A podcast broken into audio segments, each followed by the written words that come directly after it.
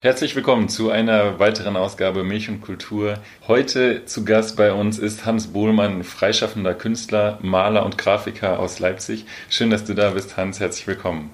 Hallo, Christoph. Am Anfang möchte ich dir was zu trinken anbieten. Was möchtest du trinken? Kalten Kaffee, lauwarmes Wasser oder Milch? Ich bevorzuge einen kalten Tonic ohne Gin. Wir haben nur beides da. Gerne. Am Anfang äh, gebe ich dir immer zwei Wörter an die Hand und du sollst dich entscheiden zwischen diesen beiden Wörtern, damit sich das Publikum ein kurzes Bild von dir machen kann. Form oder Inhalt? Beides. Traum oder Vision? Beides. Dorf oder Stadt? Stadt. Fahrrad oder Auto? Fahrrad. Malen oder Zeichnen? Beides. Inspiration oder Eingabe? Inspiration. Fragment oder Bruchstück? Fragment. Der letzte Film, den du gesehen hast? Das ist der neue Tarantino. Wie heißt er? Once Upon a Time in Hollywood. Die letzte gute Musik, die du gehört hast? Low Dance, The Competition. Und das letzte Bild, das dich geprägt hat? Keine Angabe. Zu viele Bilder. Hans, du bist freischaffender Künstler, Maler und Grafiker in Leipzig, wohnhaft in Leipzig. Warum Leipzig? Ich bin ja nie weggekommen, nie wirklich.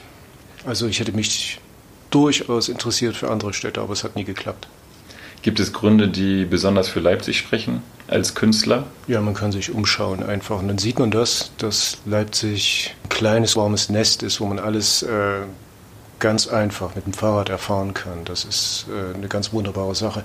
Ansonsten, ich kann nicht wirklich mitreden, was für Leipzig spricht, im Gegensatz zu anderen Städten. Da kenne ich die anderen Städte. Also Berlin ist mir zu schnell viel zu schnell. Das ist halt eine Frequenz, wo ich nicht mitkomme.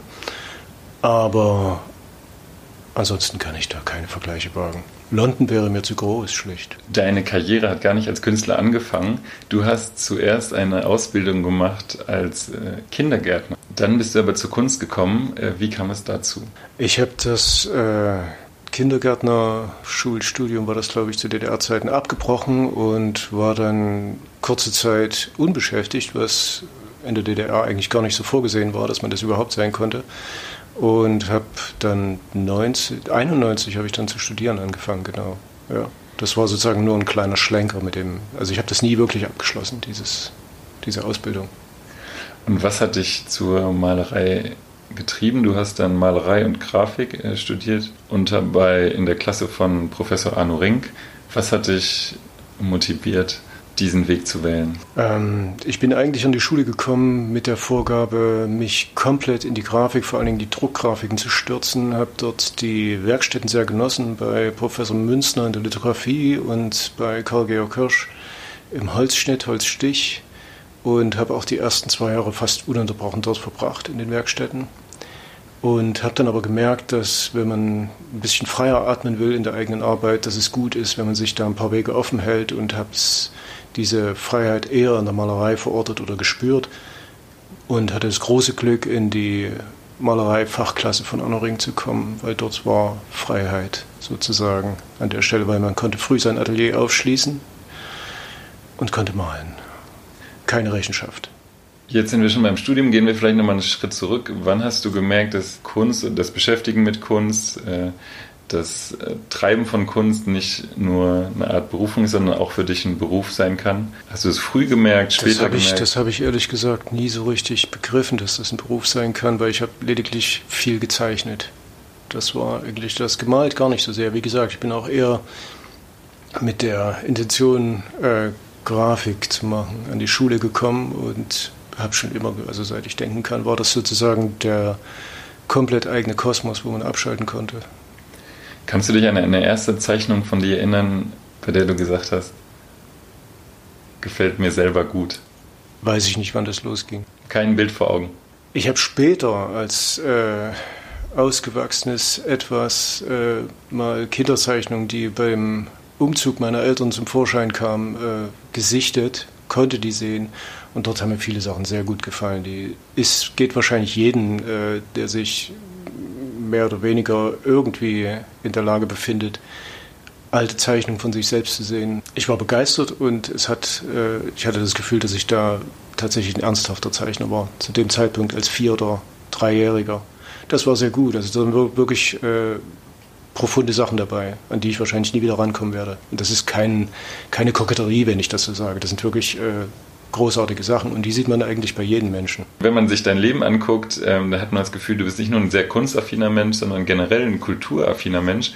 Du hast ein Musikprojekt gehabt, äh, Endless Mulm, und kannst du was zu diesem Musikprojekt sagen? Das war direkt, das war nach deinem Studium, da hast du der Kunstszene erstmal den Rücken gekehrt. Ähm, was hat dich dahin verschlagen? Was hat dich dazu gebracht, das zu machen? Ich kann es schwer sagen. Was, hatte, was hat das? Ich glaube, ich wollte ja, ich wollte bestimmte Dinge hören und es war reine Experimentierfreude. Es geht, ich halte sowieso die Musik für die höchste aller menschlichen äh, Schaffensfreuden mit Abstand. Also da kommt, glaube ich, kaum was hinterher. Und ich glaube, dafür hat sich auch gelohnt, der ganze Schmus hier mit Pyramidenbau und so, äh, dass irgendwann die Musik bei rausgekommen ist. Das ist, glaube ich, äh, Rechtfertigung genug. Wie würdest du die Musik beschreiben, die ihr gemacht habt? Man kann die auch auf unserer Facebook-Seite hören. Das Lied Sunflowers. Wie würdest das, du die Musik beschreiben? Wie würde ich das beschreiben? Das, also ich möchte jetzt gern äh, meine Musik jetzt nicht in irgendein, also das, das waren, waren kleine mm, Experimente, Bruchstücke, die bis heute auch bruchstückhaft äh, noch immer weitergehen. Aber äh, sagen wir so, ich höre meine, meine Musik selber nicht. Wenn die fertig ist, das geht, glaube ich, vielen so, dann ist sie fertig. In dem, in dem Schaffenszeitraum natürlich absolut intensiv wird das immer wieder und immer wieder und immer wieder, aber dann ist auch gut. Sobald das, man sagt, Stempel drauf, fertig. Wie würde ich äh, das beschreiben? Es ist, glaube ich, Melancholie und es ist sowas, äh, was man sehr gut auch alleine hören kann, glaube ich. Ja. Es ist auf jeden Fall jenseits von Gebrauchsmusik und Partymusik. Würdest du sagen, dass die Musik, die du gemacht hast, deine Kunst beeinflusst hat oder auch andersrum deine Kunst die Musik, die du gemacht hast, beeinflusst hat?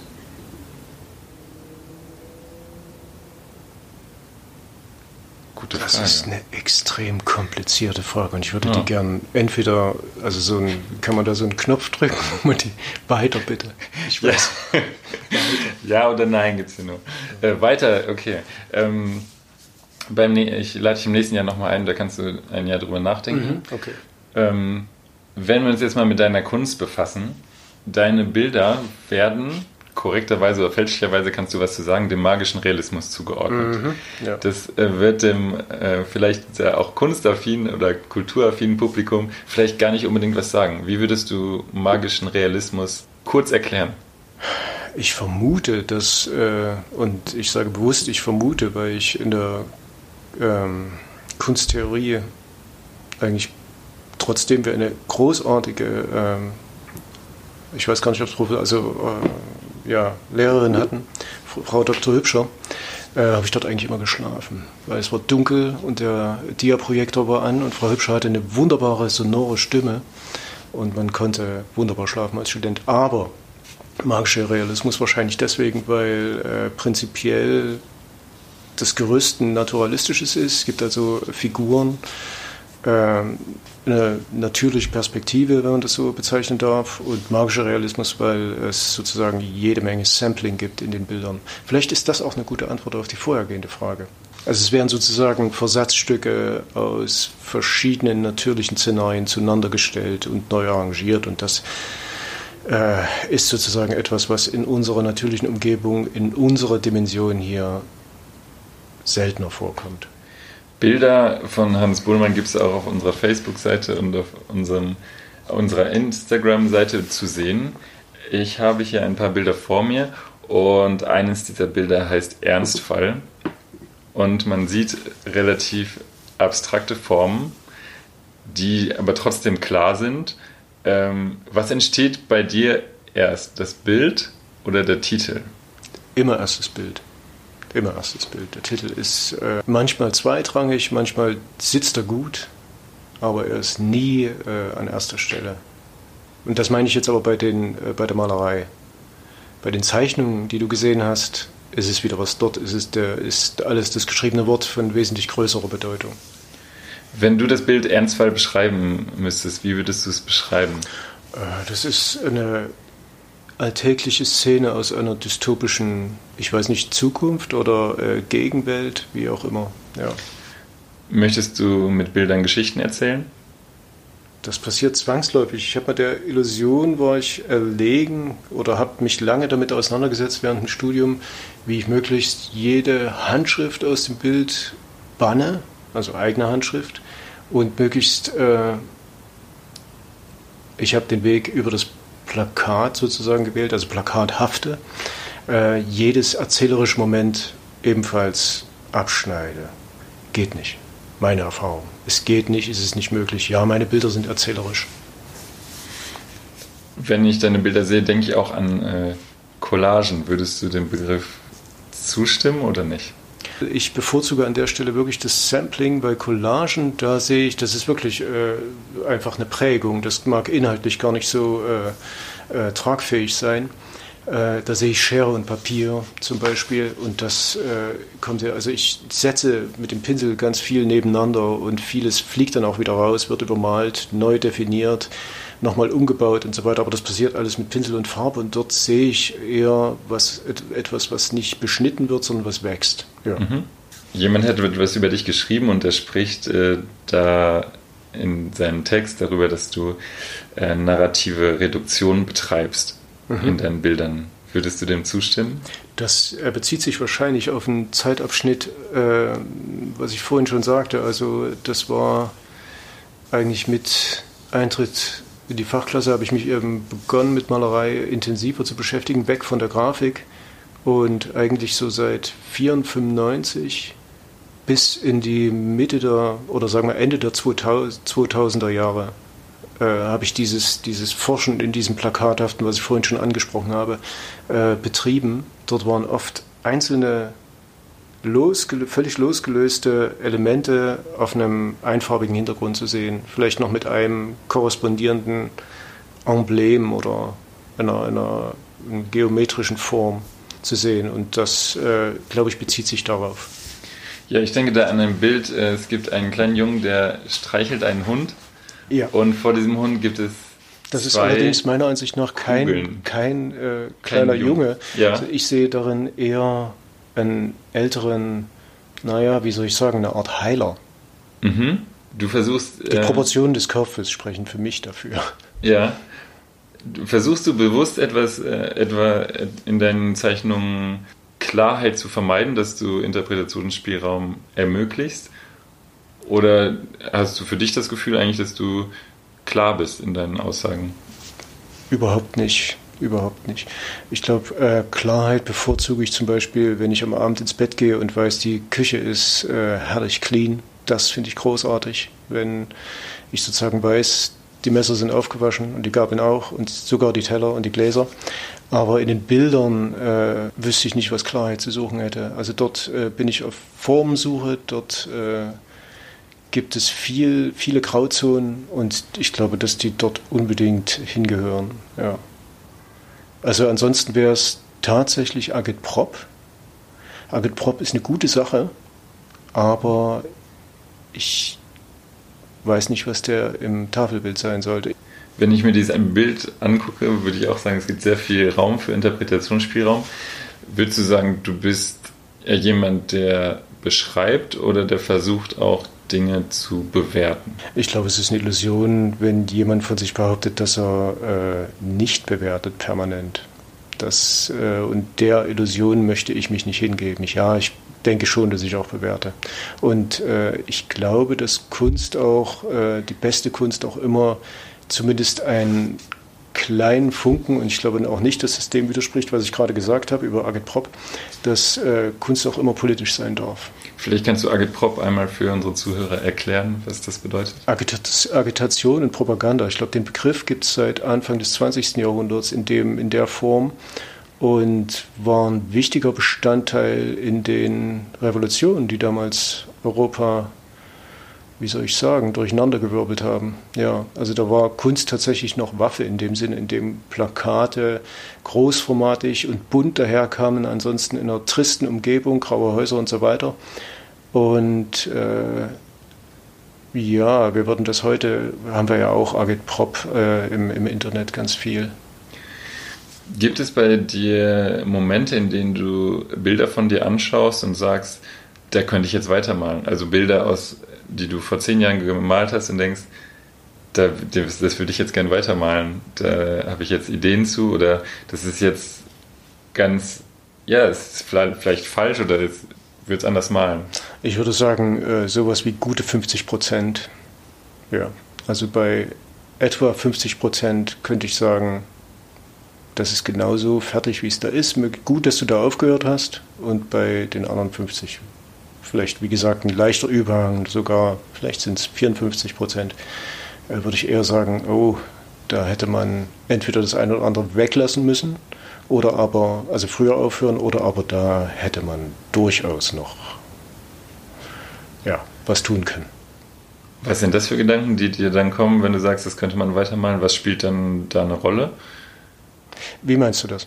Ähm, zum Beispiel, wenn ich jetzt dieses Bild mit dem Hund und dem Heiler sehe und den beiden Kugeln, du jetzt sagst, ein Element könnte dazukommen, hat das etwas damit zu tun, dass sich bei dir etwas verändert hat, dass vielleicht die politische Situation eine andere ist, dass ähm, du dich als Künstler weiterentwickelt das hast? Ist, das ist meist äh, eine formeller Natur, wenig, weniger inhaltlicher. Also da, das ist kompositorisch, dass ich sage, oh, da, warum hast du das nicht gesehen? Da wäre eigentlich, um das ganze Ding sozusagen rund zu machen, obwohl es ja meistens äh, das viereckige Tafelbild ist, sozusagen wäre doch dort noch äh, eine kleine Dunkelheit gut gewesen oder eine Andeutung einer Horizontlinie oder irgend sowas, ja.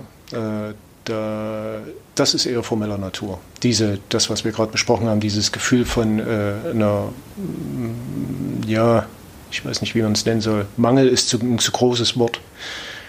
Ja, ich weiß es nicht. Also dem, dem, sagen wir dem Drang, da noch was dran zu tun. Mhm. Du sagst in einem Beitrag über dich, dass du in deinem Studium gewisse Ausschussverfahren kennengelernt oder ähm, gewisse Ausschussverfahren erlernt hast, dass du so malst und nicht anders und dass du es auch gar nicht anders könntest und nicht sprunghaft agierst.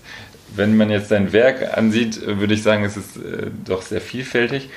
Was meinst du mit diesen Ausschlussverfahren? Könntest du das beschreiben? Wahrscheinlich habe ich da gemeint, also in dem Zusammenhang, dass es um, dass es immer eine große, große äh, Zeit bedarf, sich in eine Technik äh, sozusagen reinzubegeben, eine Intensität. Und ob das jetzt eine grafische Technik ist wie Holzschnitt, Holzstich oder Lithografie, wo es ja auch wieder sich auffächert in diverse ja, Untergruppierungen man braucht erstens viel Zeit, die muss man erstmal haben und mitbringen. Und viel, ja, es ist ein Aufwand, sich dahinter zu klemmen. Das ist eben bei der Malerei genauso. Und man arbeitet natürlich in dem Bild immer an verschiedenen Dingen, also an sich selbst, an der eigenen Schulung sozusagen, der eigenen Fähigkeiten, wo ich jetzt nicht nur die handwerklichen meine, sondern auch äh, das Komplexe, was im Kopf vorgeht. Und äh, dann natürlich, wie setze ich welche, welche ja, Effekte ein, welche Formen und so weiter, was setze ich gegeneinander, was setze ich zueinander. Ja, man braucht einfach viel Zeit und viel Ernsthaftigkeit, um sich in eine Technik äh, hineinzubegeben und dort drin zu bestehen. Das meine ich mit. Und äh, wenn das jetzt vielleicht auch vielschichtig, was meinst du eigentlich mit, mit, mit vielfältig oder, oder vielem? Das ich das Gefühl habe, äh, die Versatzstücke sind oft verschiedenste. Mhm. Du, äh, es gibt neue Elemente, es gibt aber auch Werke mit großer Fülle, Werke, wo du bewusst vielleicht reduziert arbeitest mit ganz wenigen Elementen. Ähm, das vielleicht mit vielfältig. Mhm. Naja, das, das hier ist Anfang der 2000er entstanden wenn nicht sogar, es könnte sogar sein, doch, ich glaube, das ist Anfang der 2000er hier. Das Bild mit dem ja, Heiler. Steht da eine Hund. Jahreszahl dabei? Ich glaube 2000. Ja, genau. Mhm. Und die hier sind ähm, 2013 oder 14. 15 oder mhm. irgend sowas entstanden, genau. da stecken also 15 Jahre dazwischen und da gibt es eine Entwicklung. Und da bin mhm. ich auch selber froh drüber, weil äh, alles andere würde mich eventuell langweilen. Vielleicht bin ich an der Stelle wirklich sprunghaft, ich weiß es nicht, aber ähm, vielleicht ist auch so eine Tiefenbohrung wäre vielleicht auch interessant, aber äh, das schwarze Quadrat und äh, Yves Klein mit seinen blauen Bildern, das gab es alles schon. Das haben Leute schon bewiesen, dass das äh, Dinge sind, die eventuell eine gewisse Tiefe haben können. Das kann man für sich selbst nochmal tun, aber es hat mich tatsächlich gar nicht interessiert. Gibt es noch etwas Neues in der Kunst? In der bildenden also im Tafelbild gerade? Ich vermute täglich, ja. Also ich denke schon, dass es Neues gibt in dem Sinne, dass jedes Arrangement so wahrscheinlich noch nicht veröffentlicht wurde. Die Frage ist, ob es etwas signifikant Neues gibt, ob es irgendwas davon, ob die Menschheit irgendetwas davon noch braucht, ob das noch in irgendeiner Weise über den äh, äh, Aspekt des, der, der Spekulation äh, wichtig ist für die Menschheit. Wie die Frage ist, glaube ich, die, die man sich stellen kann. Wie entsteht bei dir Neues? Wie entsteht bei mir Neues? Das Neue ist immer um mich herum. Und ich glaube, wenn ich da jetzt weiter auf deine Frage eingehe, bin ich ein hoffnungsloser Hippie. Also, weil Neues ist bei mir ich, permanent um mich herum. Also, da kann ich dir jetzt anfangen, von, von Grashalm zu erzählen oder so, weil, ja, also, das ist ganz wunderbar, was um uns herum passiert. Also an, an Gegebenheiten einfach schon, ja, was schon da ist, was immer wieder sich neu erfindet, stetig. Das ist. Dem entnehme ich, dass du durch Beobachtungen viel Inspiration erhältst, um Neues zu schaffen. Ja, Musik und äh, Beobachtungen, ja, auf jeden Fall. Ne? Ohne ich, Musik wäre sowieso gar nichts möglich. Okay. Ähm, wenn ich das richtig sehe, haben einige Bilder, deine, einige, haben einige deiner Bilder Titel, andere nicht. Mhm. Bewusst? Absolut. Der Heiler mit dem Hund und den beiden Kugeln hat keinen Titel. Mhm. Warum nicht? Ähm, mir ist wahrscheinlich schlicht nichts dazu eingefallen. Dass mir, manchmal ist es wie, wie äh, sagen wir mal, eine herrliche Tafel Schokolade, die man, wo man weiß, die schmeckt richtig gut. Und wenn ich da jetzt oben noch eine, eine minderwertige Praline drauf tue, man möchte die nicht essen. Und so ist es vielleicht mit dem Titel, ist vielleicht ein Vergleich, der überall hinkt, aber ich sehe das ein bisschen so, dass, dass es manchmal einen Titel einfach nicht braucht. Christoph Walz hat mal gesagt, dass äh, das Kunstpublikum eigentlich dann sich danach sehnt, dass die Erklärung zu einem Bild äh, was größer sein müsste als das Bild selbst, weil das Publikum sehr gerne Erklärungen möchte. Es möchte sich eigentlich gar nichts mehr selbst erklären müssen. Hast du diese Beobachtung auch gemacht, dass wenn Leute Kunst betrachten oder deine Kunst betrachten, dass sie die erklärt haben möchten, oft, dass sie äh, nach Erklärungen lechzen oder hast du diese Entwicklung nicht unbedingt, siehst du die Entwicklung nicht unbedingt? Das habe ich äh, in den 90er Jahren stärker wahrgenommen, dieses Phänomen, dass Leute an mich bei Ausstellungen herangetreten sind und genau das eingefordert haben, Erklärung. Das war oft, äh, also ja, das ganze Spektrum eigentlich von drollig bis, bis schmerzhaft. Und Langweilt das oder es ist du? eine Qual. Es ist eine Qual, oft. Bis zu einem gewissen Grad kann man das tun, wenn es förmlich sachlich bleibt. Alles, was darüber hinauskommt, äh, geht, da wird es schwierig. Ja, wird es schwierig. Also ich kann formell Dinge erklären, aber äh, alles, was darüber hinausgeht, äh, ist, wie ich schon sagte, ist quälend. Ähm, ich glaube, dass das mit der Bilderflut über, ich werte jetzt einfach mal, äh, unserer technikaffinen Epoche, ähm, obwohl die Epoche selbst wird nicht te technikaffin sein, aber wir, die darin leben, diese Bilderflut hat sehr dazu beigetragen, meiner Ansicht nach, dass äh, das Tafelbild an sich nicht mehr so äh, erklärungsbedürftig ist, weil es viel krassere Sachen da draußen gibt als jetzt jedes Tafelbild. Und die Leute sozusagen wesentlich fitter sind im Deuten von äh, visuellen Messages. Ist gute Kunst Handwerk? Ich bin begeistert, wenn das eine Rolle spielt. Auf jeden Fall. Äh, sowohl äh, in der Malerei als auch in der Musik. Es gibt bei, in, in, in, in vielen Genren in der Kunst immer wieder großartige Ausnahmen. Also Dilettantentum, was äh, Großartiges hervorgebracht hat, aber ähm, in der Regel ist es unglaublich hilfreich und gut für Ohr und Auge, wenn Handwerk dabei ist. Hm. Ähm, der Maler Beltracchi hat ja in seinem, in seinem Schaffen so ein bisschen den Kunstbetrieb äh, ironisiert, indem er versucht hat, sämtliche Maler nachzuahmen. Ähm, hat er damit einen Nerv getroffen oder nicht? Ich könnte mir vorstellen, dass das eine persönliche Obsession war von ihm. Ähm, ich kann es nicht nachvollziehen, weil mir an der Stelle die eigene Zeit für die eigene Forschung fehlen würde. Also ich, ja. Sich in die ganzen Techniken einzuarbeiten. Exakt, exakt, ja. Das äh, wäre mir.